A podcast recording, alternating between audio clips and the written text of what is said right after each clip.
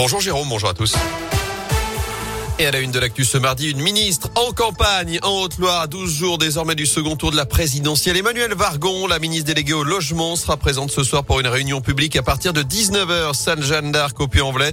Réunion de soutien évidemment à la candidature d'Emmanuel Macron, le chef de l'État qui n'exclut pas un référendum sur la réforme des retraites. Il se dit prêt à bouger sur ce dossier pour rassembler autour d'un compromis et d'un consensus. Emmanuel Macron qui était en déplacement hier dans le nord de la France pour démarrer justement cette campagne de l'entre-deux tours. Il a d'ailleurs reçu ce dit le soutien du MEDEF pour le second tour. Jean Lassalle, lui, votera blanc le 24 avril. De son côté, Marine Le Pen était en déplacement dans Lyon ce lundi à la rencontre notamment d'un céréalier. Et pour elle, je cite, le Front républicain est une manière de se faire sauver quand on ne le mérite pas. Elle tiendra aujourd'hui une conférence de presse sur la démocratie et l'exercice du pouvoir avant d'aller aux 20h de TF1 ce soir. On diagnostique plus vite les cancers désormais à saint Un nouveau dispositif a été lancé hier au CHU. Cancer Diag, il permet une prise en charge plus rapide en cas de suspicion d'un cancer du sein, du pancréas, ainsi que des cancers ORL et colorectaux. Un gain de temps permis par la mise en place d'un standard téléphonique et d'un site internet spécifique, mais surtout par une meilleure organisation dans et entre les différents services hospitaliers. Les explications d'Angèle Dali Youssef, directrice du pôle cancérologie au CHU stéphanois. On a réduit tous nos délais en faisant en sorte que chaque équipe enchaîne euh, son organisation de la manière la plus fluide, en travaillant dans la confiance et en essayant aussi de challenger chacune des organisations pour faire le plus vite possible. Faire le plus vite possible dans le diagnostic, d'abord pour rassurer tous les patients qui n'ont pas de cancer, parce que c'est toujours très angoissant et donc plus tôt on sait qu'on n'a pas de cancer et mieux c'est.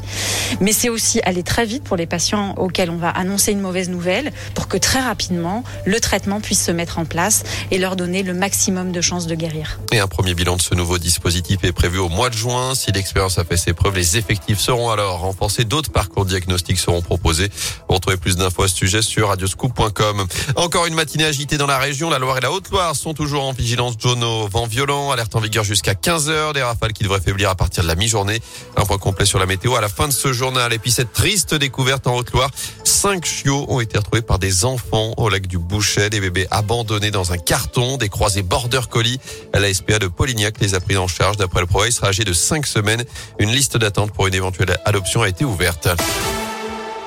En basket du spectacle, à prévoir à la Alvacheresse, la 28e journée de Pro ce soir, ce derby entre la Chorale de Rouen et l'Asvel. Les Rouennais 13e face au Billerbanais 3e, double champion de France en titre. Ce sera à partir de 20h. Assure aussi les quarts finales retour de la Ligue des Champions. Real Madrid, Chelsea et Bayern Munich, Villarreal au programme à 21h. Chez les filles, encore un petit effort pour l'équipe de France de Corinne Diacre. Les Bleus peuvent valider ce soir leur présence au Mondial 2023. Un nul contre la Slovénie suffirait pour se qualifier. C'est à partir de 21h10. Et puis du tennis, mauvaise journée pour les Français hier au premier tour à Monte Carlo.